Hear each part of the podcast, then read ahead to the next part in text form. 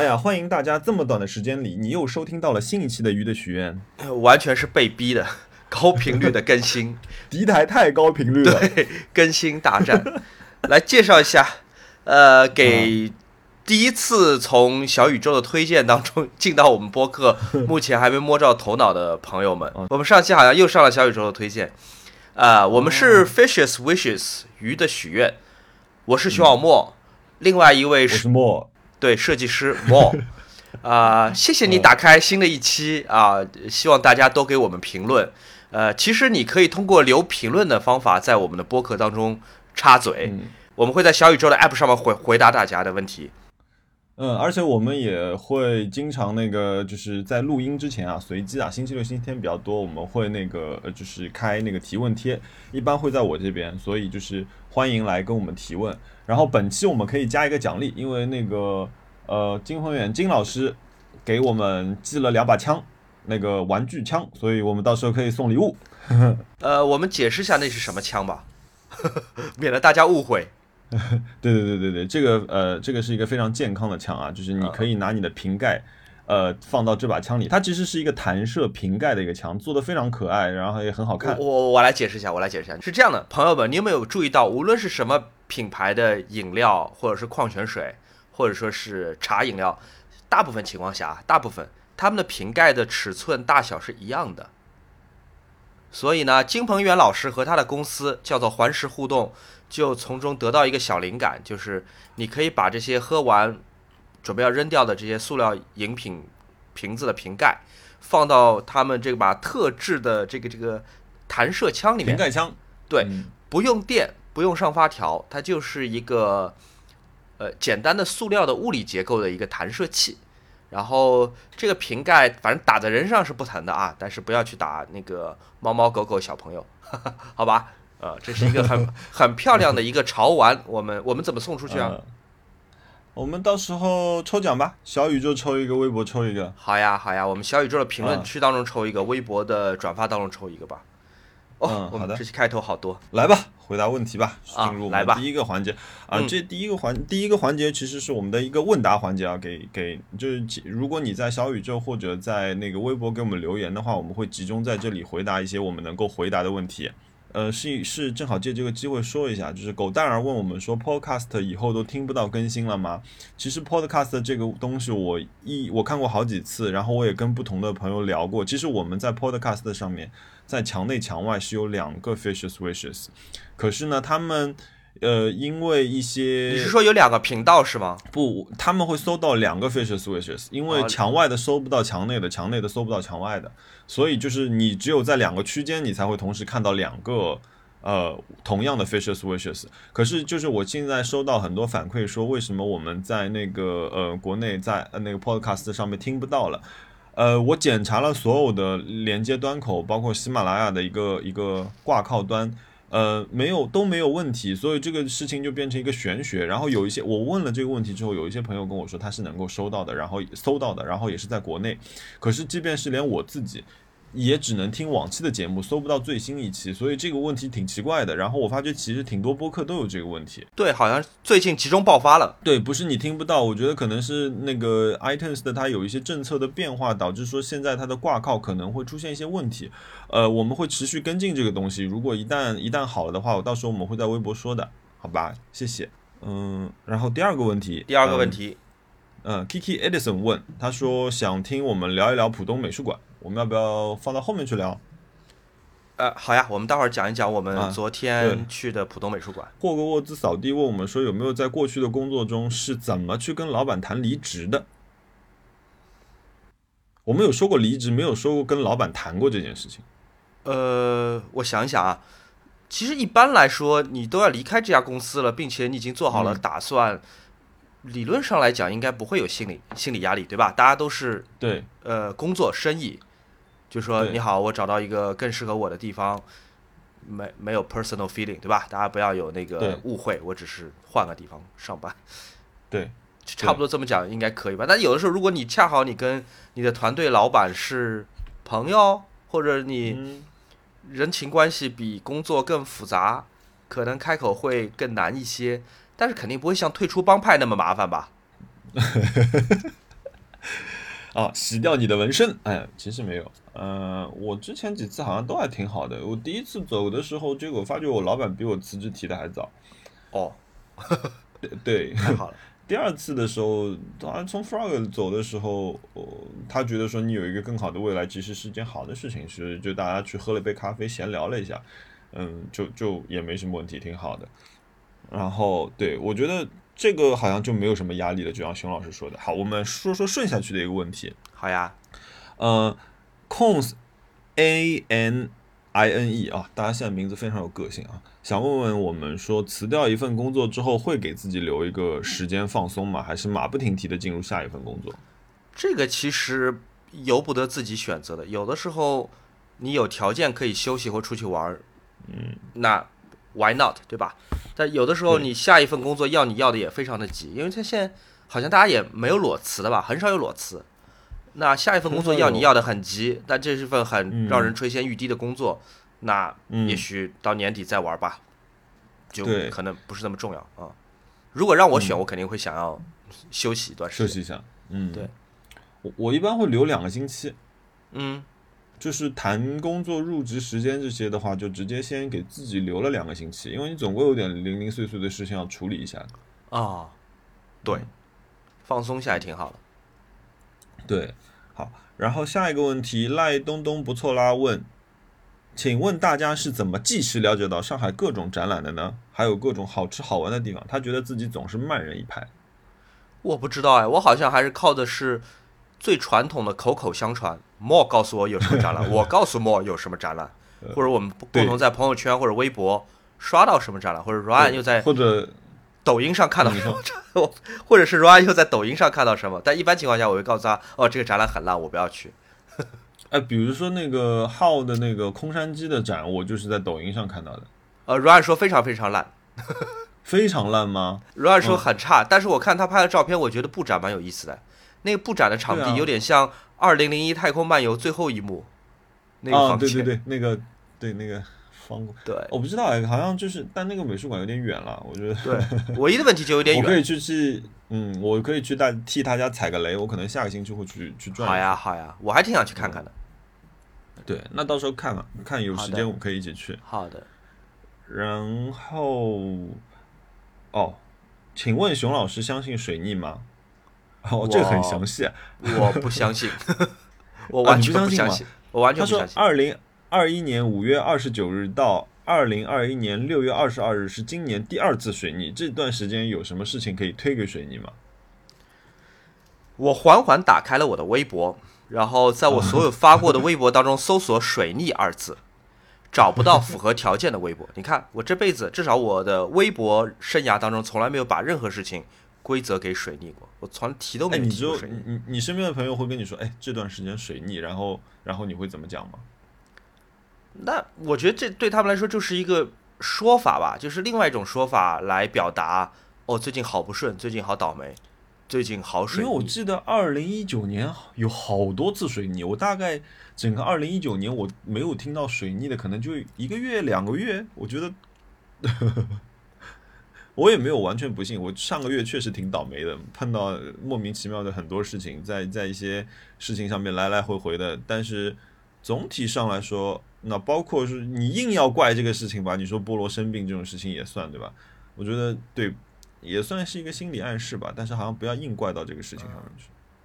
呃，首先我觉得就 人有悲欢离合，月有阴晴圆缺。以我非常浅显的天文学的知识，水星对吧？我们太阳系九大行星、八大行星的第一颗，突然之间逆行，这件事情在天体物理学上说不通。嗯嗯，在这个引力波上也说不通。嗯，我不懂，我觉得不可不可思议。Red Current 问：有考虑和 Nice Try 串台吗？我们其实经常串台啊，我们串的还挺多的。呃，Nice Try 目前还有谁没来过吗？哦，小易，小易在美国没来过。对，我们可以跟小易录一期，对吧？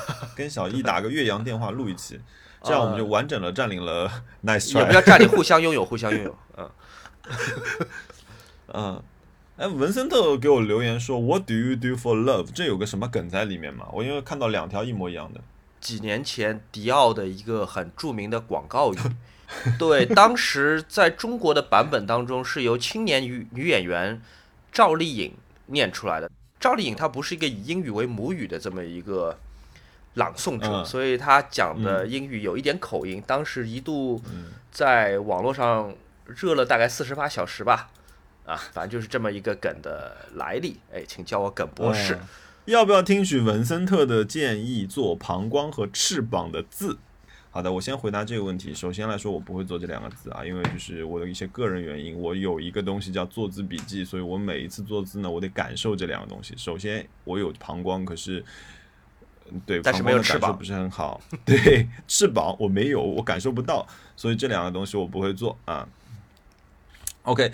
呃，What is in 熊小莫 's bag？bag，我的 bag，我的包吗？B A G，我们俩昨天都没带包。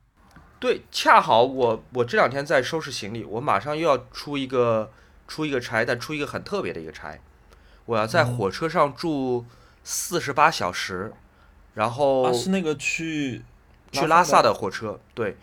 我几年前坐过一次，然后我这次想要再去坐一次，我要拍摄一下，因为那个火车当时给我印象特别好，以至于那一次我去拉萨，我对拉萨的兴趣不大，我那次旅行的目的地其实就是那趟火车，我就是要坐那趟火车，四十八个小时过去，在拉萨停两天，又四十八个小时回来，这很棒，我也想。去啊，我也想去。这是上一次旅行，这次旅行我更丰富一点，我想坐四十八个小时，对吧？一路从上海到拉萨。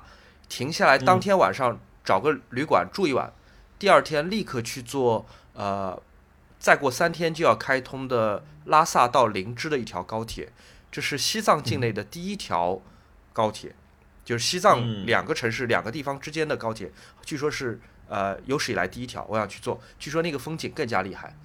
到了林芝之后，我们可能休整一个到两个晚上，然后我们会从林芝的机场起飞。回上海，为什么呢？是因为林芝的机场是夹在山里面的，经常被评为全球最危险的机场之一。是那个每天只有一班飞机的那个地方吗？可能吧。据说好像因为它山里面的风非常的复杂，所以大部分的航班不是大部分，是所有的航班，因为一共也没几班嘛，只能在上午起飞。嗯，对，所以我就觉得还挺有意思的。对，灵芝，因为我。我之前看哪个纪录片是说飞进去的，然后说其实那个那个驾驶员的技术要求非常高，就是是左晃右晃进去的。我到时候去找一下。嗯，对，所以我还挺期待的。好，回到我们刚才的问题。嗯，我包里会放什么呢？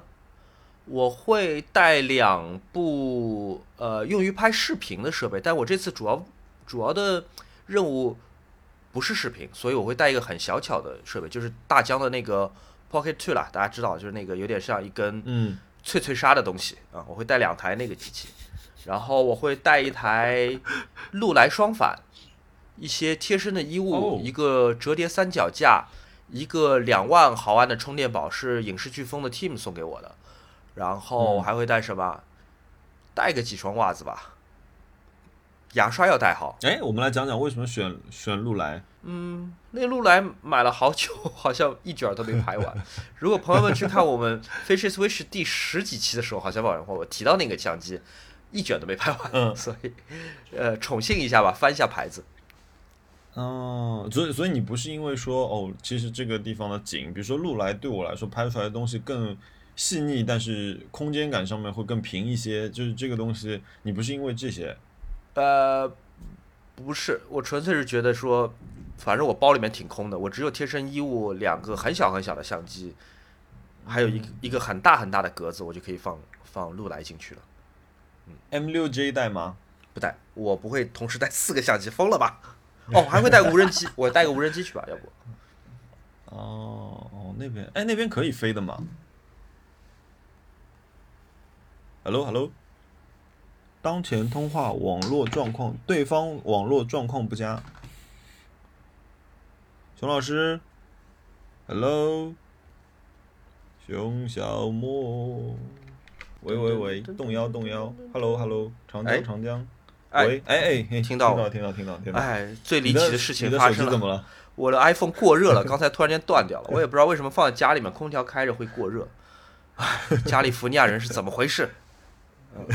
讲到哪了？把包里东西讲完了。呃，对对对对对，你说你怎么？你说完你为什么会带四台相机之后，说了你你要带那个大疆无人机去？对，我带个无人机。嗯，拉萨可以飞吗？据我所知，那边好像挺，应该是管控区吧？让我发个微博问一问。哎，西藏的朋友们，大家好，我是熊小莫。哇，这个是一个时间穿越微博。请问拉萨？对，请问拉萨可以飞？无人机吗？算了，不要写西藏的朋友，西藏的各位大师们，给大家那个磕头了。好，下一个问题吧。请问两位梅雨季怎么保护相机、画或者其他收藏品？嗯，不做任何保护。哦，不做任何保护，完全不嘛？就是你的相机难道干燥箱不放吗？你只要经常用就可以吧？我没有干燥箱，我觉得干燥箱好占地方。我知道你有一个，在书房里有一个，对吧？对对对。嗯。我没有，而且目前情况还好。哦，我是把这些就是看上去好像比较容易出现问题的东西都集中在一起啊，集中在我的书房。然后我的我的那个空调的那个除湿功能已经两个星期没有关了。哦，好厉害！这间房的就单独一直开着，然后再加上干燥箱。那我主要是怕衣服也会没掉，因为我衣服也在这间房间里面。呃，哎，讲到衣服，我我打岔一个话题吧。嗯，我一直觉得很有意思的一件事情是。今年、去年我几乎都没怎么买衣服，因为 Run 是一个呃挺讲究穿的人，他每天会在镜子前穿搭好几套，然后挑一套他觉得满意的，然后去健身。对，对，对，然后他好多衣服其实穿的也挺干净的，嗯，回来立刻第二天就换了一套，对吧？旧的衣服和裤子就扔在床边上了。呃，好像要立刻洗也不太值得。我们俩尺码正好是一样的，所以我有的时候不是有的时候，我最近大部分时候都这样，就是他穿了一套走了，然后我就把他扔在床边的昨天的衣服拿出来穿，就我都懒得从衣柜里面再去挑衣服了。他昨天怎么搭的，我就我就今天怎么穿。对，所以很好玩的一点是，我变成了昨天的 Ryan，熊小莫就是昨天的 Ryan。他昨天长什么样，我今天就长什么样。好，下一个问题，S F Pin 问哦，关于绿植有没有什么书籍推荐？会介绍，比如常用的土有哪几种？呃，这个养绿植我其实没有看书啊，我看的比较多的是某宝的那些就是植物卖家的视频。哦。多看几个其实蛮有用的，因为他们讲的其实很很简单。因为我们其实你能买到的价格不是很夸张的。如果你喜欢买景化或者说那种热带植物的除除外啊，那个非常难，我我搞不定。呃，如果你呃养的就是像我们大差不差那几种绿植，什么琴叶榕啊、新叶榕啊，呃那个那个那个橡皮树啊这些的话，其实呃用的土一般来说就是一个黑土，黑色营养土。或者你用椰糠泡水那个也可以，我会在里面按照大概三分之一的比例去加上呃珍珠岩，让水的疏水性呃让土的疏水性变好，然后我会在底下可能铺呃两到三厘米的粗陶粒，这些东西都非常好买啊，而且很便宜。然后嗯，其他的话就要你我会在下面放一些基肥，但是嗯。至于你养什么植物换盆有什么技巧，这个东西你千万要记得，就是什么植物用什么土，然后它有什么问题，它会不会有什么病，这些事情一定要在你买植物的时候问那个卖家问的非常清楚，因为很多植物的处理方法是不一样的。有一些植物，比如说我有一盆植物，它其实是需要保水的，所以我在下面加的是蛭石，所以这一些东西你最最了解的肯定是那个卖家，但是我觉得。淘宝短视频，其实我看的学到还挺多东西。OK，所以你也没有书推荐对吧？就还是看视频。哦，没有书，我觉得看书现在已经进入就是视频时代了，就是看书会有点慢。啊？我反而觉得，我反而觉得看书是获取信息效率最高的方式之一啊。视频其实，视频其实五六分钟看起来，你接受的信息量远远低于。看书得到的信息量，特别是这种抽象的关于技术栽培的这种，对吧？因为我比如说啊，比如说我做一个事情，比如说我说我要我要移盆，我是目标非常清晰的，我就在就比如嗯短视频平台或者我在那个呃哔哩哔哩我就搜搜那个呃移盆，嗯，然后或者我在 YouTube 搜。就是因为移盆这个东西存在一个什么问题，就是书的描写和你实际眼睛看到的一个呃操作给你看的这样一个教学视频，其实还是有差距的。哦，我懂了，我明白了，就是说直观的看可能更容易知道说什么料用的量或者用的什么刀法铲法，对吧？对，就像做菜一样。说，对他说哦，你放一些土，可是如果这一行字其实你不知道你要放多少土，比如说其实最难的一个东西，我觉得是呃培育新芽，比如说我买了两棵宫灯百合的苗。这个苗你怎么就比如说，如果你只是看它的那段解释说明的话，我觉得我可能发不了这个芽，我得找一个视频，他告诉我你这个上面覆土覆两到三厘米是松的土还是湿的土，还要不要怎么样？就是这个东西就很有用。对，这个因为跟比如说像你了解一个比较宏观事件的那种，呃，就是有一个故事连连接线的这样的一个东西，肯定是比不过书籍的。但是这个就是找说明书。明白了。下一个问题是 Once Sula Name，Sorry，我不知道怎么念你的名字。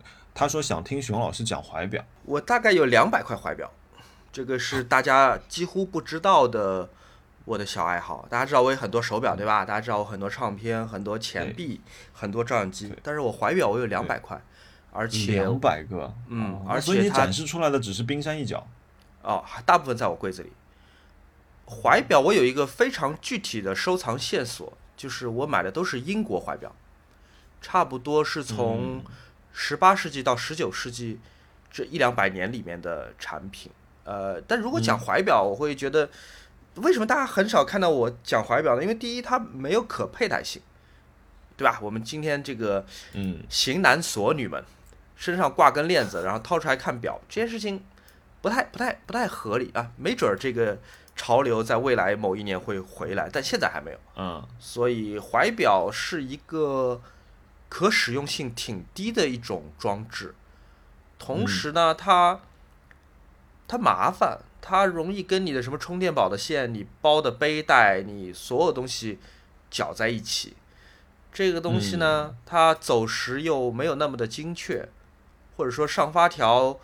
又挺讨厌的，而且如果你是一个睡眠比较敏感的一个人，怀表放在你的床头或者放在甚至再远一点的位置，它晚上的时候滴答声还是挺响。对于呃古董怀表来说，呃，这个是我能够提供给大家的我对于怀表的评价。我觉得作为爱好收藏是可以的，作为一个实用物件，或者你希望通过它什么保值增值都不太可能。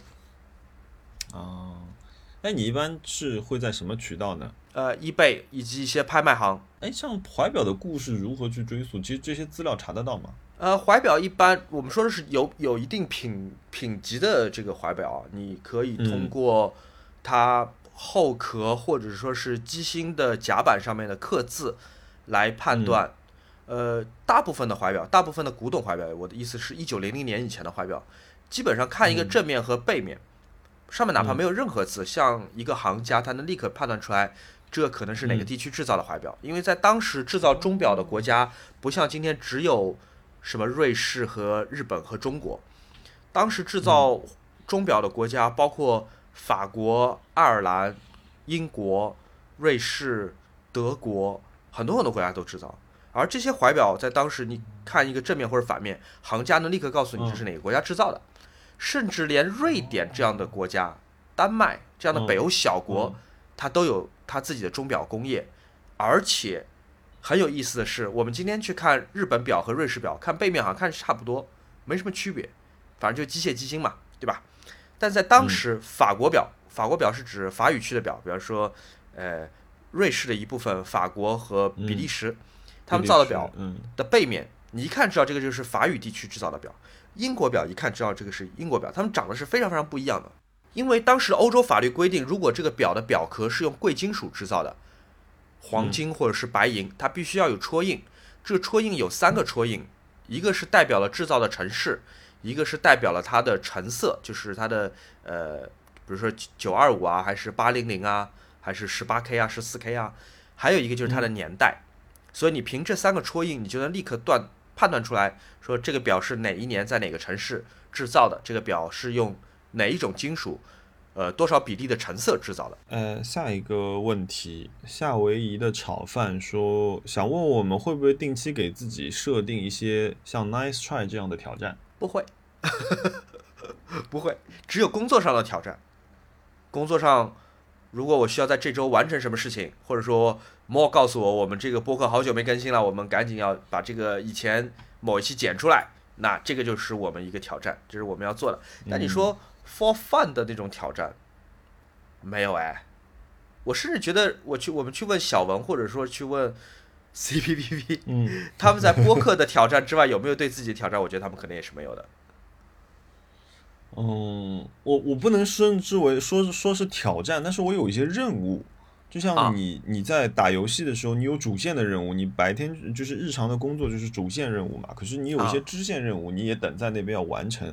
呃，比如说那个 Room Music，我已经差不多三周没有更新，我手上有一期，可是我想在那个再多准备一期，所以我下周下周我正好休假两天，所以那那个时间我又会再去做一下。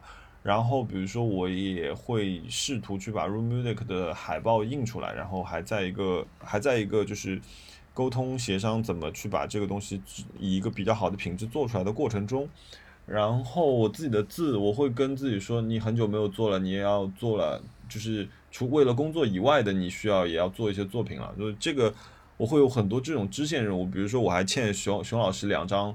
两两两个小东西，我我也知道，就是都欠在那里。但是你终于知道了，你终于想起来了，这非常羞愧。但是 我一直记得，我跟你讲，这个东西我都不用写小纸条，只要是别人跟我说的这件事情，就永远悬在我的头上。我希望不要永远悬着，我希望你适当的时候 还是把它们放下来，把欠我的东西还给我。尽快尽快，我最近最近会好一点，所以我觉得最近我要开始玩这些东西，因为我觉得那个东西我没有太着急，是我觉得也不是说我不着急啊，是我没有太快动手，是我觉得我在一个很着急的状况下面，可能出来的东西会有点尴尬，就是两头不靠，我不如等。我整个节奏稍微缓一点的时候，我就是哎，今天今天如如果走在路上，我没那么着急，我事儿手上的事儿差不多都弄完了，我突然听着听着听着音乐，我就想起来，哎，这个画面好像挺适合你那个东西，梆梆梆回去就做完了，其实是这个样子。YKUNG 问，最近有没有（括号呃那个引号）明知是冤枉钱但不得不花的时刻？引号。嗯，你先说吧。我有啊，就菠萝看病还要复查，然后我家里现在还有三瓶生理盐水没给他打进去呢。啊！但是他今天就是今天小的一直在就是就曲奇一直在追着他屁股后面打，所以他们俩今天是有运动量的，所以今天两个人便便尿尿都正常。然后菠萝抽空打累了之后还去那边喝了点水，所以我觉得应该问题不大。那三瓶水应该不用打进去了。我会觉得很多护肤品。是明知道它是冤枉钱，或者大概率是冤枉钱，但是花钱的时候还想算买了买买吧，大概是这样。哦，所以你现在在用护肤品？什么保湿的，或者有点防晒的，什么眼霜，还是有。我三年前买了两瓶眼霜，到现在还没用完。因为买完之后你就想，哎呀，算了算了，好懒，不想动，这个东西也没什么效果，不涂了吧。哦，比如说我有一个呃，Shiseido 的一个男士用的一个一个脸霜。呃，罐子还挺好。面霜，银面霜，银色的盖子，然后下面是黑色透明玻璃的一个一个一个主体。啊，那个面霜我用了很久，因为它，比如说他那会跟我说，他说你抹这个东西，就是你要一直揉啊揉啊揉啊揉揉，让皮肤吸收它。可是我说我涂上这个东西之后，我始终觉得我脸没有擦干净，就。对啊，我有点我有点无法适应这个状态，所以我我那瓶也是跟你状态差不多，就是用了很久很久很久了。呃，Sam Sam，嗯，Junkie 问养猫猫给你最大带来的最大的问题和最大的快乐是什么？我感觉他可能在纠结是不是要养猫猫这件事情。快乐每个人都是一样的，我一直觉得，嗯，人类把他的手，把他友好的手放在另外一只友好的猫的身上，这样顺着毛发的方向滑过去。然后你感受到它的，对你感受它的小肚子在这个滑动的过程当中，还在一起一伏，可能甚至还伴一些打呼的声音，然后慢慢摸摸到它的尾巴，然后你顺着它的尾巴一直这样刷过去，刷到尾巴的尖尖，摸到他的小脚，我就是啊，人间最快乐的事情之一吧。我我是觉得说你们你在某一些时候你会是出现那种跨物种的，呃，互相理解，我觉得这个东西是很很有趣的一个事情。嗯，比如说，我觉得菠萝带给我最大的一个快乐是我在我状态不好、人特别难过的时候，突然有一天菠萝就跳到沙发上，然后整个屁股就坐在我身上，然后靠着我，然后在那轻轻的咕。哦，这种像互动的感觉，对吧？对对对，在那一刻你你会感觉到一种一种温暖，然后哦，你想说哦，我你跟我在一起生活了这么长时间，菠萝跟我在一起生活了七年，他能知道我的情绪不好了，我觉得这个事情哇，这个什么都值了，就这种感觉。嗯，就人跟另外一个物种产生某种沟通嘛，我觉得这个是很奇妙的一个事情。你拍拍手，猫猫过来了，对吧？就这种感觉，打个响指，哎，嗯，好的，呃，我很快的回答两个关于自行车的问题啊，来了，朋友们，大家最期待的自行车问题回来了，好兴奋啊！哦，我要我要用一点五倍速讲完这个部分啊，没有。女生想要骑自行车的话，就是那种可以骑去北京郊区的程度。第一辆自行车有什么建议吗？北京从市区到郊区有多远的距离啊？我们设定一个距离吧，十公里好不好？单程十公里这样一个距离，嗯，我觉得最最，如果你不是一个一直骑自行车，或者说你是深入爱好自行车运动的朋友，我建议你去骑一辆吉安特型的一辆呃城市自行车，因为它的坐姿。会对你的腰部和呃有比较好的保护，包括说你人的上肢也不会因为趴太过于的前倾而感到太累，所以这会让你一个比较舒服的姿势，但是可能不那么快的速度去完成这段旅程。所以我觉得，如果是第一辆自行车，我会有这样的建议。第二个问题是，两只闲闲鱼问，在上海想买一辆自行车，买那种复古自己的车架组装好呢，还是直接买一辆崔克这样的整车好？首先，你这里有一个呃呃，我觉得是你在买车之前有一个选择，就是说你需要一辆，还是刚刚那个问题，你需要一辆城市车，还是需要一辆专业的车？因为据我所知，崔克崔克既既是有那种山地车，也是有旅行车，也是有那个公路车的，所以这个时候你需要。知道你的需求，因为这个对你的骑行体验是完全不一样的。如果你要好看，那一定是选第一种。好了，我的问题回答完了。橙子砒霜问哦，这个问题绝对问到熊小莫的点上了。在曼城上学，想问问熊老师对这座城市的印象，以及如何更深入的体验曼城的音乐和足球。曼城有一条很主要的街叫 Oldham Street，是它的最主要的商业街。商业街上面有大概少说有十家不同的唱片店，那条街我可以逛一整天。然后曼城它是全英国华人社区最大的城市，所以它有各种各样的你听说过和没有听说过的奶茶铺子。有很好吃的点心店和中餐厅，对，有很多很多奶茶铺，然后有很多小吃，有一些像中餐，但是又好像不是中餐的东西，所以曼城的唐人街也很好玩。同时，曼城是英国最大的呃彩虹社区的所在地，曼城有很多的 gay club、gay pub，然后呃 LGBTQ 群体爱去的衣服店、配饰店。它有各种各样的，呃，满足不同趣味的人群的小东西可以买，包无论是纪念品还是工具还是设备啊，都可以买。嗯。然后曼城最著名的两个球场，对吧？分别属于曼联队和曼城队，呃，都可以去逛逛。如果你对足球很感兴趣的话，可以去逛逛。然后曼城，你是谁的球迷？呃，我曾经是曼城的球迷，但 not anymore。啊，然后这两个球场我其实都去过。然后曼城还有一个很大很大的，呃，足球博物馆，是全英国最大的足球博物馆。如果你对足球本身是特别感兴趣，这个博物馆你不能错过。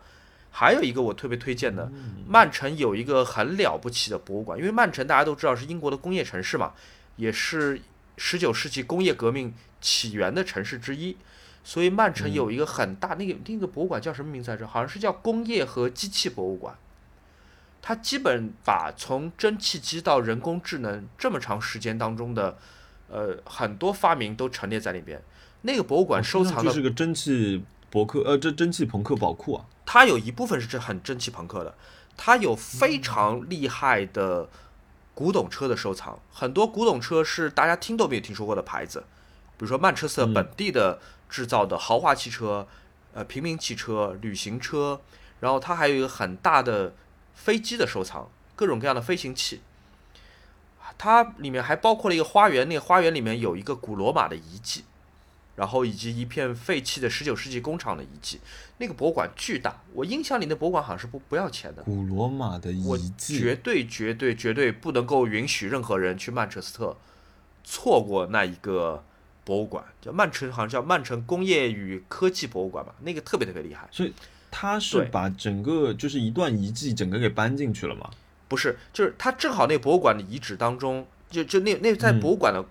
空间当中有一片花园，那花园里面有一个罗马的遗址，应该就是在博物馆里面，或者是在博博物馆隔壁，反正你可以走到的。然后同时它有一个很大的一个很很蒸汽朋克的一个工厂的这么一个遗址，管理的非常好，非常非常美。还有一小段工业铁路的遗址，很漂亮。同时呢，如果你是对摇滚和流行音乐感兴趣，那来自曼彻斯特的很多了不起的乐队，比方说。Joy Division、Oasis、James、Morrissey、Stone Roses、The Smiths、New Order，无数的乐队他们在曼彻斯特都留下了痕迹。比方说原来的那个哈西恩达俱乐部，比方说 Joy Division 他们拍摄最后一张唱片封面的那个桥，比方说 Oasis 排练和第一次演出的那个场地，比方说呃 James、Stone Roses 他们经常在做露天演出的一个河边上的一个剧场，这个都是。免费的可以随便参观的，就在曼彻斯特步行距离当中。呃，我以前还做过一个视频，是教大家怎么在曼彻斯特找到这些摇滚历史的遗迹的。呃，所以基本上无论是你是对工业感兴趣，对吃的东西感兴趣，对 LGBTQ 文化感兴趣，对摇滚感兴趣，对足球感兴趣，你在曼彻斯特都会得到很很快乐的时候。而且曼彻斯特其实挺适合看打架的地方。我在曼彻斯特经常在街边就看热闹，看两个人打架，看了好多次。所以如果你喜欢，是因为就是足球季的时候还是什么？就都有在球场门口的，在酒吧门口的都有。所以如果你是个爱看热闹的人，曼彻斯特也是你的不二选择。嗯，好的。哦，这是一个非常好的，就是英国旅游局啊，好好听一下，这是一个非常好的。本期节目由英国旅游局赞助。哎哎，预预先赞助，当然，对对对，钱慢慢慢打过来吧啊。是好的，嗯，哎，这里还有一个问题啊，就是我也有这个问题想问一下熊老师，就是白亮呃问他说他家里的音响是丹拿的 M 二十，他说一直放在桌面上，他没有用过支架，想问一下熊老师，就是音箱放在桌面和放在支架上听起来的差别会很大吗？如果你的柜子呃。不是特别的好的柜子有很大的共振，它里面有玻璃有什么的，或者它的共鸣腔体特别大，那音箱直接放在上面，它一定会产生呃干扰，所以推荐你买一个那种悬浮支架，或者是最简单淘宝有卖的那种记忆海绵的音箱支架，垫一垫，然后离墙稍微远一点，呃三十四十厘米以上，你会发现这个声音会。也你也可能不会发现，但是这个声音会变好。从物理上面来讲，这个声音会变好，是真的会变好。呃，这个钱值得花啊！直接放在柜子上会产生挺会产生挺大干扰的。OK，呃，最后一个问题，这位朋友可能就是。我建议你去找一下熊老师，之前有一个有一期他买了一个哈苏的列装版的相机，他问的内容是，他说有没有遇到过需要把相机从国外寄回来的情况？如果有需要的话，需要哪些保护措施？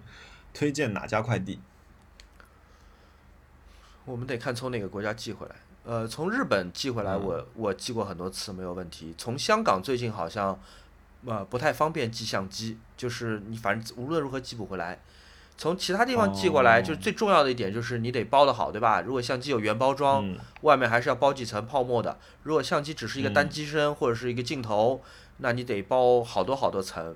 好多好多层，对。对，在这里我仅代表我们节目《Fishes Wishes 鱼的许愿》，提醒我们各位听众，啊，从国外网购物品回国一定要如实合法的交税。申报。但是，对对对，但是我个人建议避开 FedEx，避开 UPS，避开 DHL，呃，避开那个所有的就是以 Express 特快的方式寄回来的这个这个高价值物件啊。嗯，哎，你觉得问题是什么？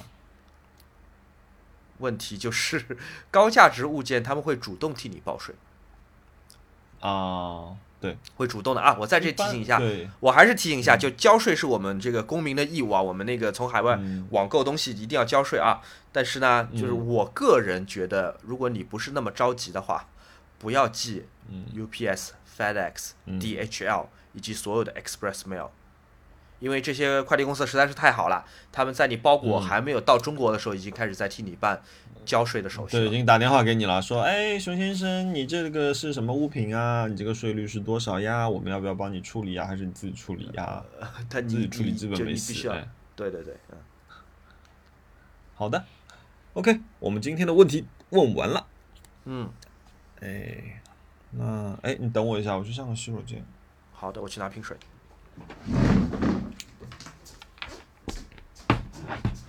哎，回来了。哦，苏兆阳刚提醒我说，西藏最好不要飞无人机，因为那个敏敏感的军事单位会比较多。那个为了防止泄密，很多地方的无人机的禁飞的这个政策都挺复杂的，建议我不要飞。嗯，因为我上次就今天我们正好跟谁聊起来，哦，跟 Apple 聊起来的时候，聊到说上次那个不是某台去拍那个。呃，去重庆拍东西的时候，然后因为在禁飞区飞了一下，被请去了喝茶了嘛。某台，你是说 Nice Try 吗？没有没有没有没有，不不是不是我们的有台，是某台 什么台？以前的美食台。哦，好的好的，原来如此。嗯嗯。OK，来吧，来聊聊我们最近花了什么钱。来，由你先开始。我我最近好像没花钱。啊？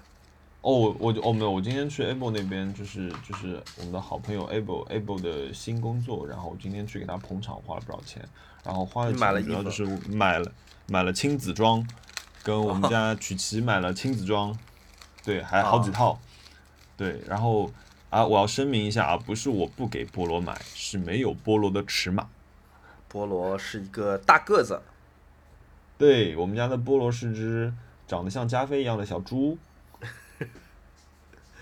然后我看，要不这样吧，我我们先别从，啊，你先，我们先别从花钱的部分讲，我们先说我们最近看了什么剧或者书或者电影吧。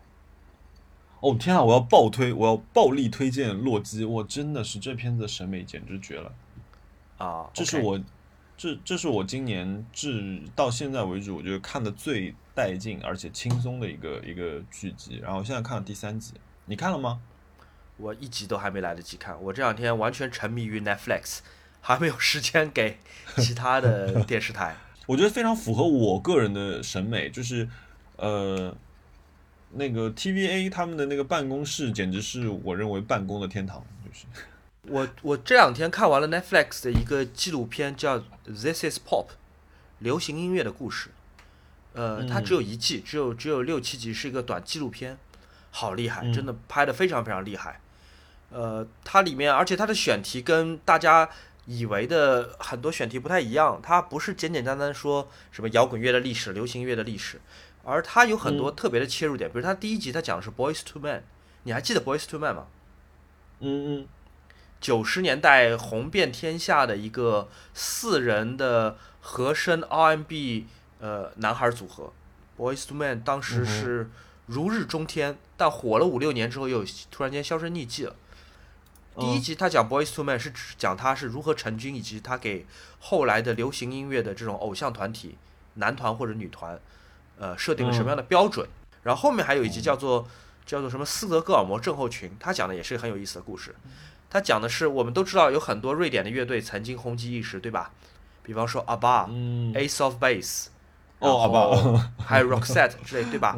但是现在我们很少听说瑞典的乐队有像。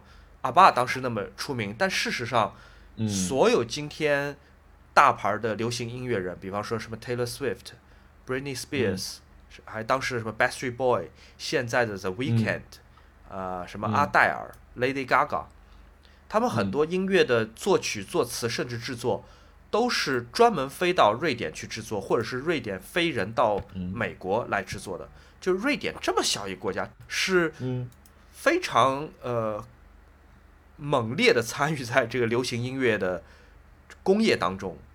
所以这一集是在揭秘为什么瑞典人能够给全世界最红的歌手、全世界最红的歌来做创作。我觉得这个故事也特别特别好。哦，我等下找一集去看一看。然后我还去看了那个安东尼·霍普金斯那个特别特别了不起的那个演出，在去年拿了奥斯卡最佳男主角的那部电影当中，中文翻译叫《在时间里的父亲》，是那部吗？对，没错，他英文名就叫《The Father》嘛。那那片太厉害了。绝了，真的真的绝了。那那个片子是很好看的片吗？对，我特别推荐大家去听那个梁文道的有一期播客。梁文道的那个播客名字叫八分嘛，然后他有一期是专门讲安东尼霍普金斯是如何通过出演《困在时间里的父亲》，就达到他演艺生涯一个新的高峰。那一集梁文道讲特别特别好。哦，这么高的评价。那个就是我我听梁文道讲那期播客的时候，我就这恨不得一直在鼓掌。我觉得他分析的特别特别的好。那个电影，我觉得大家很多看了介绍，可能不一定会感兴趣，因为那个介绍听上去是一个我们以前听说过的电影类型。是我就是这样的。对，一个女儿逐渐照顾她，呃，逐渐患上奥兹海默症，也就是老年痴呆症的这个父亲，就这么一个故事。听上去好像就是一个煽情的故事，对吧？就是一个呃温情的，没有没有枪击，没有追车，没有刺激画面，就是一个家庭伦理亲情剧。但不是这样的，这个剧非常非常的带来观影者的感官愉悦。它的编剧、它的故事设定，那种时空错乱的这个感觉是非常突破、非常革命性。我从来没有看过一个电影是这样拍的。安东尼·霍普金斯他不像其他的那种好莱坞影帝影后，很多好莱坞影帝影后在电影当中经常会有一段特别的高能量输出。我微博还写过一次。就比方说，小李子，嗯，对，阿尔帕西诺在那个《闻香识女人》当中突然有一段哦，独白，有一段演讲很了不起，对吧？葛丽泰嘉宝在演瑞典女王的当中，她有一段就是很长的一个画面，是他看着他自己爱人的船沉没的时候的那个表情的演绎，就是你知道这个演员在这一部分好，他开始就是进入到高潮了，进入到表演了，这个是我们知道了很多传奇影帝影后的表演的方式。安东尼·霍普金斯在这部剧里面，他是一个平稳输出。平稳输出就意味着他每一个瞬间其实都是很了不起的，对于自己表情、眼神、四肢的这个精密的控制。就他这个演的太厉害了，他不是说某一个部分是他的强输出，他每一个部分都是他的强输出，每一刻都在输出。对，你就觉得太厉害了。就是怎么一个演员怎么可能？怎么可能会厉害到这样的一个地步？简直不可思议！呃，梁文道说这部片子安东尼·霍普金斯如果没有拿奖，没有天理。我真的是完完全全同意。哦，我我也是非常喜欢演员。对，你知道这安东尼·霍普金斯他以前创过一个记录吗？他当时演《沉默的羔羊》拿了他的奥斯卡最佳男主角，就是上一个他最佳奥斯卡最佳男主角的时候，他是历史上。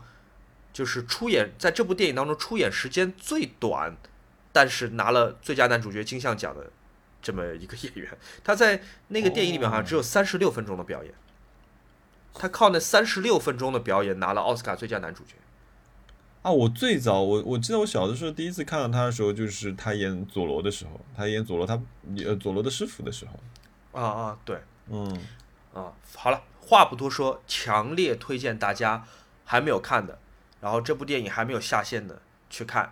呃，好吧，来吧，我们聊聊浦东美术馆吧。切入正题。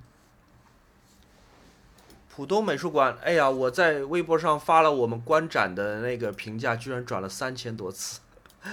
然后他们公关部门和对外推广部门的同事还加了我微信，来表达感谢，说说那个我们的建议他们也看到了，然后我们的夸奖他们也看到，他们也特别感动。建议就是说，可能现在团队还比较那个没有经验嘛，在保护展品的方面，呃，还是比较那啥，对吧？就比较稚嫩，嗯可能还是会在开幕前把所有的错给试出来，然后保证开幕那天不会再有任何的意外。呃，好的方面可太多了，我真心觉得浦东美术馆有可能，我觉得很有可能会变成嗯上海的 MoMA 或者蓬皮杜或者泰特美术馆嗯那样子的级别的美术馆。就我觉得对于一个上海人来说，还是挺兴奋的。它不是过去几年上海开的那种中小型的私人美术馆，偶尔有一个好的展览，它不是那样，它是一个在最黄金的地方，最好的建筑师设计的最奢侈的一个地块，然后有非常厉害的策展和资源。嗯，我我其实在这个部分我有一点就是其他的看法，其实。来讲讲，我我我觉得对，因为我们一直说我们要在这个播客里面非常坦诚啊。其实对嗯浦东美术馆，其实我看到他第一眼，因为我开始没有查他任何资料，我觉得一个直观的感受会会很好。然后去到它的正门的时候，我觉得是哦，这是一个美术馆。嗯，什么意思？你来解释一下，你解释一下什么叫哦，这是一个美术馆。呃，没有让我感到惊讶，就是没有让我感到惊奇，或者然后当我们那天我们那天不是我们昨天先是站在门口先等了一下嘛，因为就是呃要排队进场的时候，我们先等了一下。那时候我们不是在看嘛，说哎这个店的做工怎么回事啊？不，sorry，我口误啊了。这个你先讲这个美这个美术馆的 做工怎么回事？因为我觉得呃，所以你先讲它是建筑的部分，对吧？对对对，我们先讲建筑的部分，我觉得讲一下我的直观感受吧。我觉得，首先来说，一个好的建筑的一个设计，它需要一个好的做工去相辅相成。嗯，那我看到这样一个美术馆的时候，我说，哎，你好像是一个乍一看的状态。那我们昨天聊了嘛，对吧？植物摆放的位置，那个玻璃的这些边角的做工，就是你都感觉这个东西有点赶，而且这些赶好像也不是一时半会儿能够纠正的。呃，对，这个我同意。我昨天发的时候，有朋友就说那个哦，那个设计师可能受到了那个 Apple Store 的一些一些一些灵感。可是我我我说实话，我觉得这个建筑本身没有什么大的特点，这个建筑完全是需要靠一个做工去体现出来的一个设计，因为它用了大量的超大面积落地玻璃和那个呃石石材面覆盖，所以它其实对于一些细节的把控要求是非常非常高的。它在这么好的一个位置。拥有这么好的一个 view，特别是它的露台啊。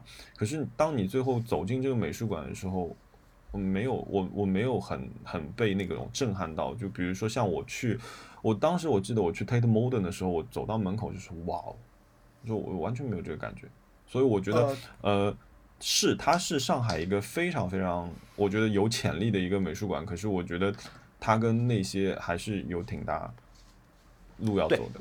我我只是说它地位可以对上海来说，它作为不美术馆而不是作为建筑的话，对于上海来说可能会相当于 Tate Modern 或者相当于 MoMA，呃，嗯，但这件事情是我们昨天都看见的，就是这个建筑施工应该在追着一个很具体的日期在赶，所以以至于它的完成度没有那么的高。它的完成度，我觉得如果我是它的设计师的话，我可能不太满意。有挺多的瑕疵的，包括地砖和墙面的这个拼接有很多的问题。这个事情，呃，我还蛮期待我们这个地砖界一哥 CBVV 老师 亲自参观之后给出一些看法。对啊，我开始注意到这件事情之后，我就开始从鸡蛋里面挑骨头，我就开始一直在看这些细节。比如说有一个，呃，我记得二楼还是三楼，三楼的消火栓已经变成了消人栓。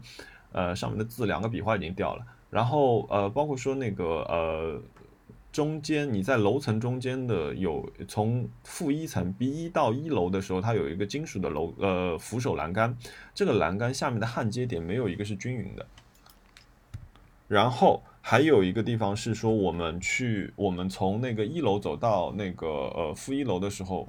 地面竟然不是平的，是有一个非常危险的地方，它是会把人绊倒。你如果你真的不小心绊倒的话，可能可很可能直达负一层。就我觉得这些细节有挺多东西需要去去好好调整一下的。我觉得好的东西是话，那这个它的资源是真的是是非常好。我觉得就昨天我们看的那三个展览吧，我觉得说确实是那种超一流的，就是你你无法想象，就是这样三个展是同时开放，就是有一种就是哇，我资源太好了，我可以同时给你看三个这么完全独立出来拿出来炸你眼睛的展览。对，它有点像你过年对吧？家里妈妈阿姨做年夜饭，一共只有四个人，但是做了三桌，摆了三个桌子，然后说这个是西式的，这个中式的，那个是混合的。我们今天晚上我们只吃一桌，你挑一桌你喜欢的。作为上海市民，我觉得挺感动一点，说哦，我们在这么一个真的是寸土寸金的地方，突然间有了一个公共建筑，很难得很难得的。据说外滩美术馆好像是要交给泰特现代的管理团队来先带几年，就会吸取就是最先进的那种国际美术馆的经验，就在管理上面，它会是一个呃挺朝前看的一个一个管理机制。那我们不知道，我们这个这个我们拭目以待啊！这个成语挑战，蛮期待的。那个，我们走一步算一步，这是成语吗？不是。因为其实其实 我们昨天看的时候，我我你记不记得我跟你说，我说哦，它的墙上虽然说就是第一第一第一层第我们第一个看到的是那个哎那个叫奥利，Olivia，奥菲利亚，哦不不不不是奥菲利亚，是奥奥菲利亚，奥菲利亚的对对对作奥菲利亚，对。对，我们在一楼看的那个奥菲利亚，我们我跟那个 Ryan 先进去，先第一眼先被了两个泡沫画，那个就是贴在墙上的时候，有有一点震惊到。然后，但是你在细看的时候，其实它的墙面整体的策展喷绘是完全是顶级的。我我得非常认真的说，因为我到后来在仔细的研究这些东西，呃，就是它呃，比如说它有一些绘画，呃，有一些怎么说那个东西叫什么？考古资料和一些就是。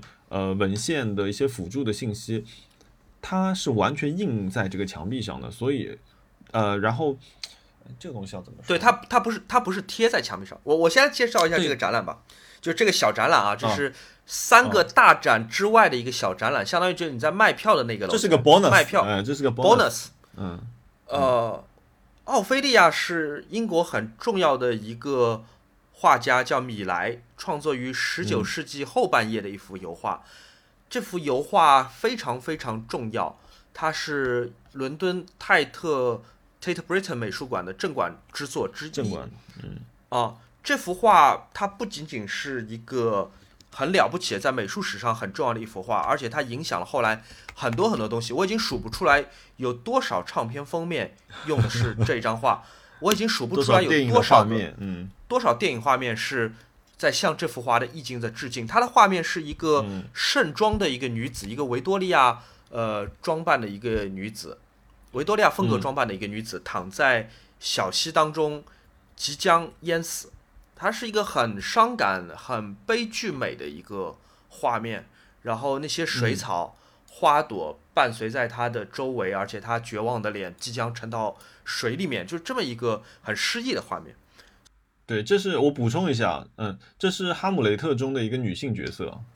你想一想，就这么一幅重要的作品，要在上海展出四个月，而与此同时，伦敦的墙上要空四个月。你想，你得关系硬到什么地步，能让全英国最重要的美术馆之一把他们的镇馆之作之一借到上海来？而且，我们在底楼。对。浦东美术馆是专门为这个幅画做了一个小的一个展览，这个展览当中只有一幅真迹，就是围绕着奥菲利亚这幅画，同时它有介绍、有考据资料、有很多的解读。嗯，而且它是 Tate 为就是上海浦东美术馆单独做了一段视频去介绍，就是这这幅画。嗯。因为我记得前两年，大概一七年、一八年的时候，那个呃，ADC 上面有一幅得奖的作品，也是就是其实是树木希林那个时候，树木希林其实有这样一个几乎和奥菲利亚这张画一模一样构图的这样一张一张海报，当时是哪个给哪个品牌拍的我都忘记了，但那张画面也是记忆记忆非常非常深刻。所以其实我想讲的事情就是，其实这幅画，包括说那段视频到最后，他也说了，就是这一幅画本身对于各行各业，时装也好，电影也好，是有着非常非常大的影响力的。嗯，呃，我在伦敦看过一次，当时就大受震撼。但是在伦敦看的时候，啊，我在伦敦没看到。在伦敦看的时候，真的是挺多人围着啊，但虽然不像蒙娜丽莎围的这么夸张，水泄不通，嗯啊，但是还是你你会。有点紧张嘛，你想仔细端详这幅画的细节，但是又怕挡到后面的人，所以你其实没有太多的机会仔仔细细看的。我们昨天很幸运，我们昨天有点奢侈，有点奢侈。我们昨天就三个人，我 Ryan 和 Mo，我们三个人盯着这幅画，里里外外随便看，以至于 边上的管员，边上的那个保安管员还很友善的提醒我们说：“哎，你想拍照可以拍的，没关系，可以拍，只要不用闪光灯。” 他跟我说。他第一句话欢迎拍照，这是真的，这是 真是真的。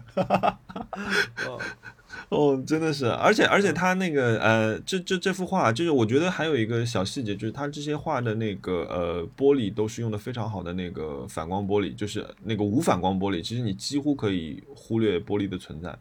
哇，太奢侈了！我觉得如果呃七月八号之后的话，我觉得这个大家可以好好关注一下这幅画，非常难得的机会。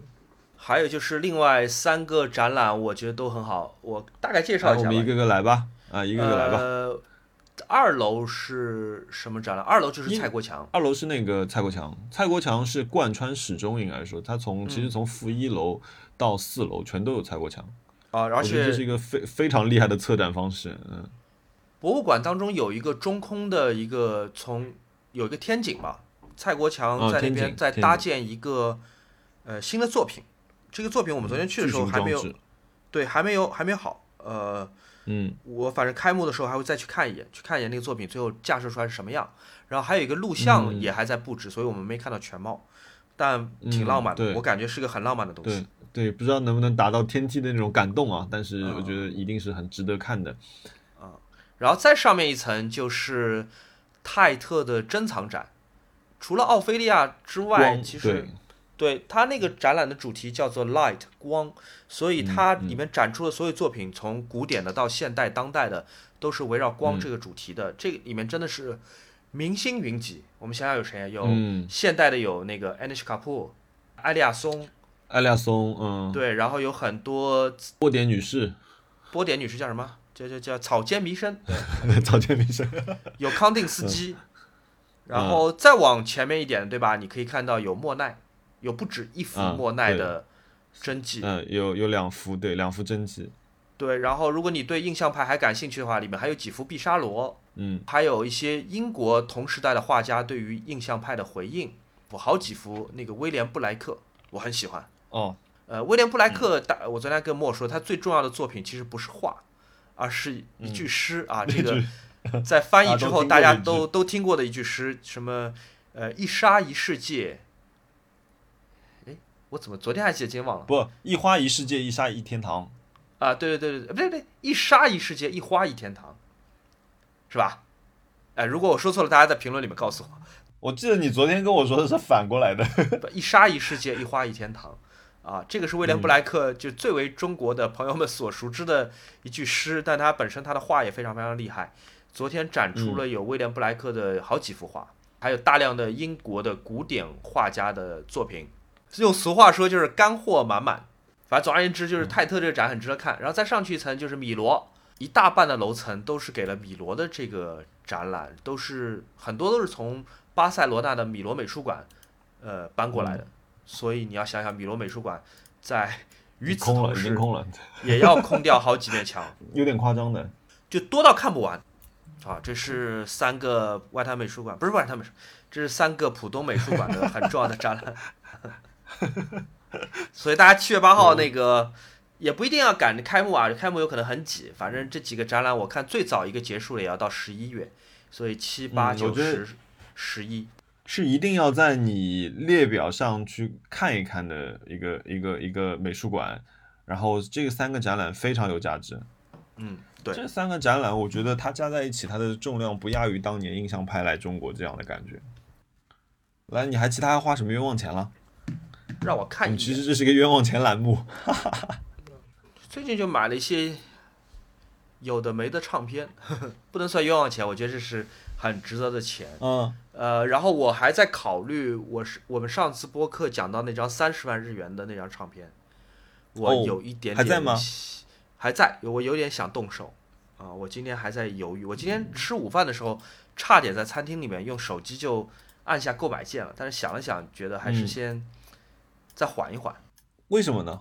你会不会就是哦？当然你不会。就是如果下一秒它被买走了，如果被被买走，我肯定会很伤心。但是价格实在太高，三十万日元，两万可是你当时说过？你愿意，你当时愿意，就是就我们上次聊那个五十美五十万日元的那张的时候，你是说其实五十万日元你是会愿意去买某几张碟的，对，但不是这张但是你觉。得这个，对你觉得这个不行？对我还没有爱到那个地步，我很爱，但是我还没有爱到那个地步。嗯哦、我我这两天在下标一张平克·弗洛伊德的电影原声，这张专辑你猜叫什么名字呢？这张电影原声名叫《More》，他给一个叫做《More》的电影做的原声，谢谢。啊 不会送给你的。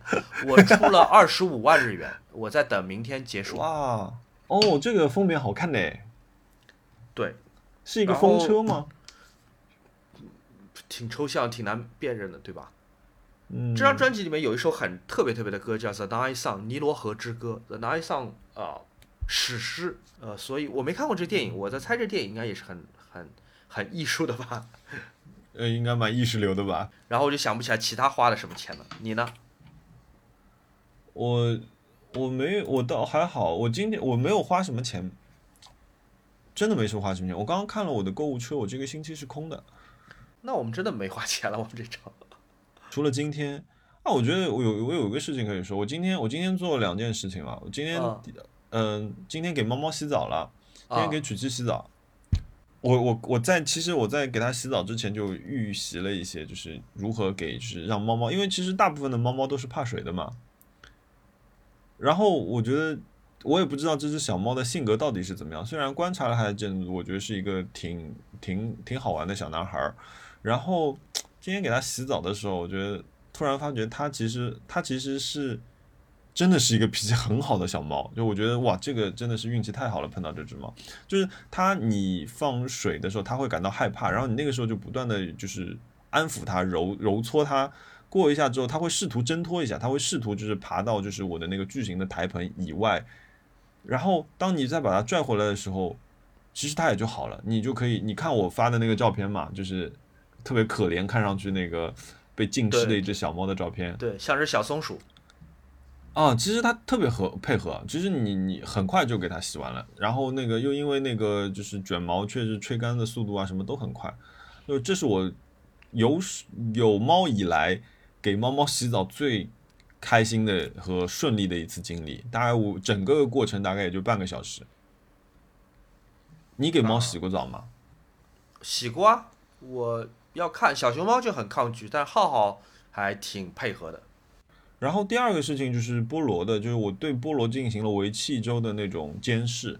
然后监视的内容是我在我的摄像头上划了一个热区，这个热区涵盖的范围是菠萝的厕所。我拿了一个摄像头，就简单来讲，就是我拿了一个摄像头对着我们家半个房间，然后它的右侧是菠萝的厕所，然后我在这个厕所上面划了一个热区，也就是如果菠萝一旦踏进这个厕所，我的手机就会收到一个提醒。为什么要这么严格的对他呢？因为上次菠萝不是去看病，就是那我我上个星期说我给菠萝看病花了五千多块钱嘛，其实它就是一个呃尿尿的问题，其实很多小公猫都会碰到这个问题，然后我就很担心它不喝水，然后我因为又给它带了一个耻辱罩，那个一个一个甜甜圈的一个罩子，因为呃之前塞过导尿管，所以它一直会去舔它的伤口，就我怕它舔了之后会感染，所以一直给它带着，所以它之后行动就会变得很缓慢，然后。他又不是很愿意喝水，又不是很愿意上厕所，然后我就要开始持续的关注，比如说我记录他一天去过多少次，然后回到家第一件事情就是打去厕所看今天有没有结块，今天结块是多大的，然后每每次我离开家门之前，一定都要把他的厕所铲干净，以方便我下一次做来过来就是检查，呃，所以我对。菠萝进行这样的高压监视，进行了整整一周。今今天他俩开始打架之后，我我觉得好了很多。今天帮他把耻辱耻辱罩都拿掉了，其他好像没什么。对，那我们就许愿吧。这周我们的单子要空掉嘞。哦，对了，我买了那台莱莱卡，可以说一说。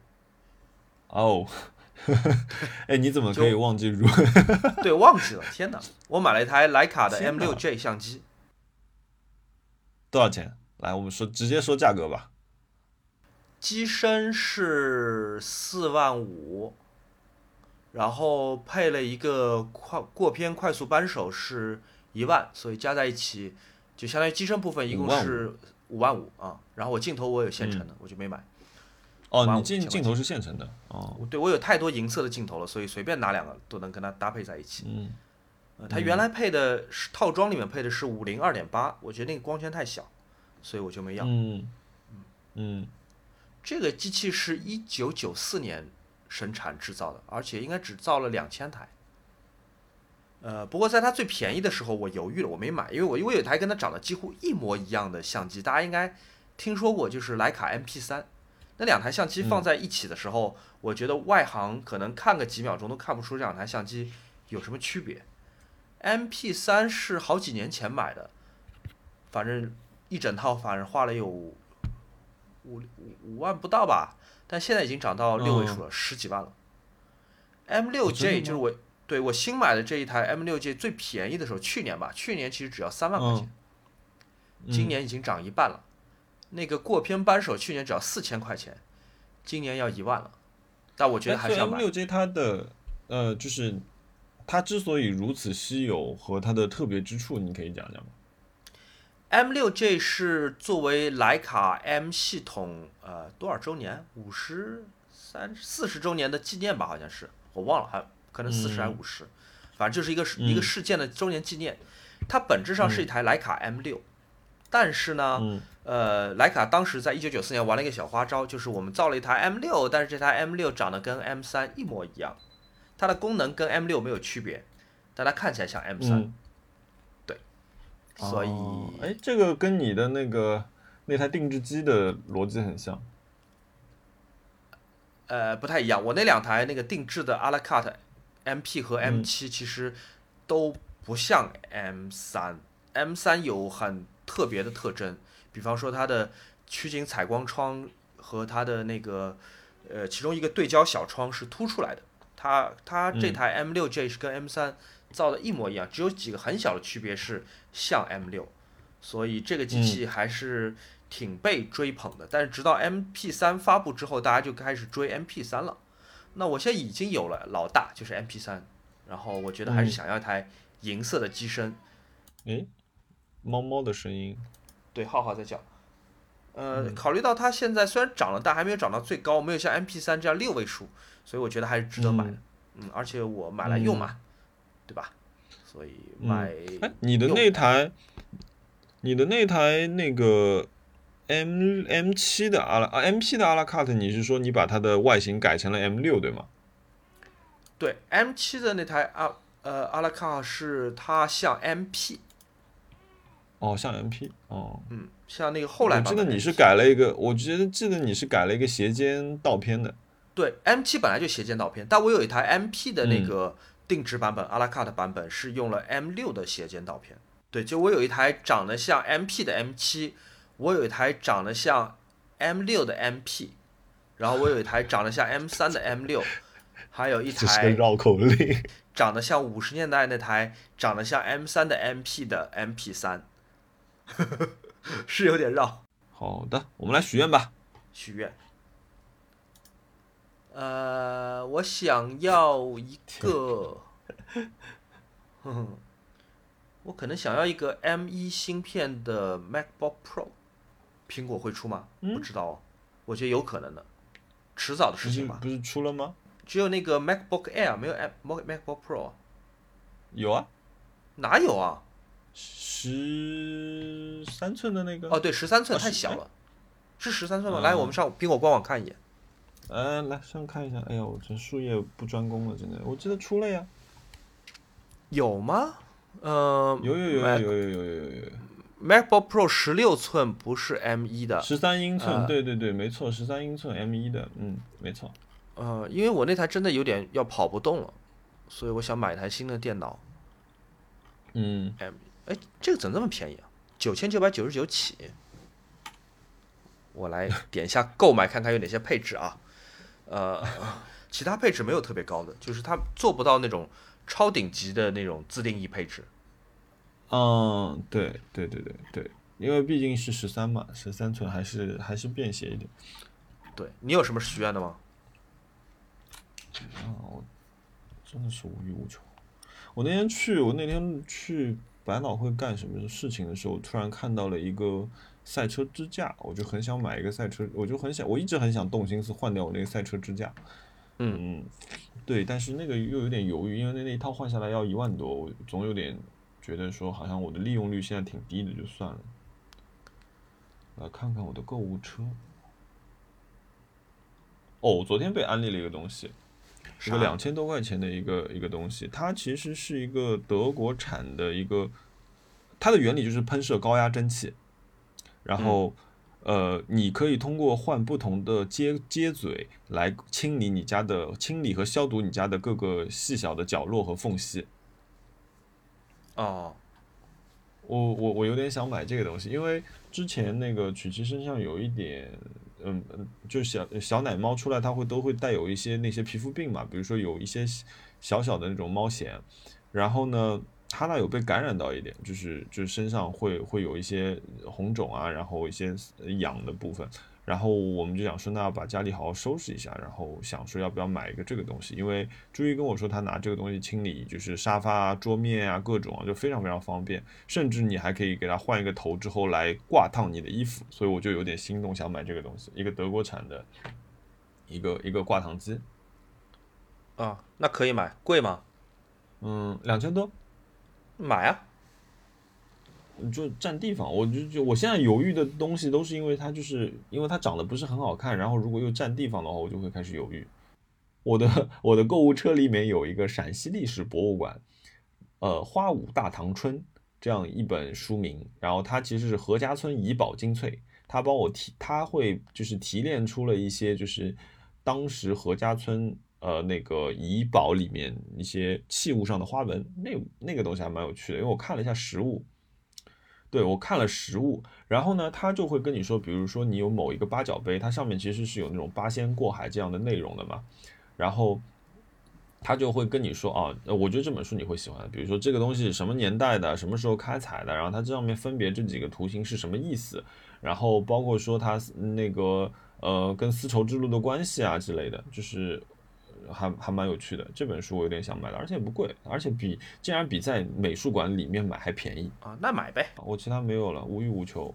我忘记说这件事情，我们昨天团建的时候，我就开了那个，呃，就我们家旁边云锦路那边上面有一个叫魔速的一个卡丁车馆，就是这个赛道是那个，我觉得当时可能是中国最接近 F 一的一个车手啊，叫马清华，他以前应该是在雷诺雷诺的。呃，这样一个车手，然后他在这边开的一个，然后我觉得他的那个赛道布局挺有意意思的。他整个赛道虽然不长啊，呃，一共大概它是一个室内的卡丁车赛车场，它分两层，整个赛道有二十三个弯。嗯，我昨我昨天因为昨天我们包场了嘛，所以就跟同事在里面跑。呃，我觉得组队跑的时候其实还是蛮有趣的这样一个赛道。嗯，哎，下回我们可以去体验一下，这里车子速度慢。好呀。嗯，是个电车，好呀。没有哦，我想哦，由由此引发了我大概唯一一个想买的东西，就是我想买一个赛车头盔。你要买一个自己的赛车头盔，然后每次开卡丁车的时候自己带过去。再带回来。对对对，我想我想去就是自己定制一个赛车头盔，一模一就是定制一个阿隆索的一个涂装的一个头盔，然后对变成。那我总觉得还是因为如果说你一个卡丁车场，你频繁的就是就是如果去玩的人挺多的话，其实你换下来的头盔上面还是会带一点味道的嘛。就比如说像上次我们去的那个，说是这么说，有一定道理。但是呢，为了一个一个月你可能也不见得用一次的东西，花这么一笔钱。我只是感觉你就是为了花钱找理由。我可以在家开带着开模拟器。哎，你猜一下一个头盔多少钱？两千块。两千块？两千块差不多吧？呃，二十倍。哈哈哈！What？一个你要订一个四万块钱的头盔？就是一个一个就是一个 F 一级别的头盔，就是这个价格嘛？好吧，那你真的是。穷奢极欲，这个就有点像你五十万的那张唱片了，就是放在那边不一定会买的东西。嗯，好吧，好了，你你觉得你觉得你买它的可能性百分之多少？我觉得我买它的可能性啊，呃，百分之三十。期待了。好的，好的，好的，好的。哦，这次这期聊的有点长，要辛苦熊老师了，我要要剪掉不少东西。嗯，啊，又是成功的，好的，呃，成功的一期啊。大家呃给我们在小宇宙评论或在微博帮我们转发，都有机会赢得我们开头讲到了这个由金鹏元老师和环石互动提供给我们的这个什么特约赞助，嗯，潮玩平盖这个这个这个玩具枪啊。那先这样，哎，拜拜，谢谢大家，哎，拜拜。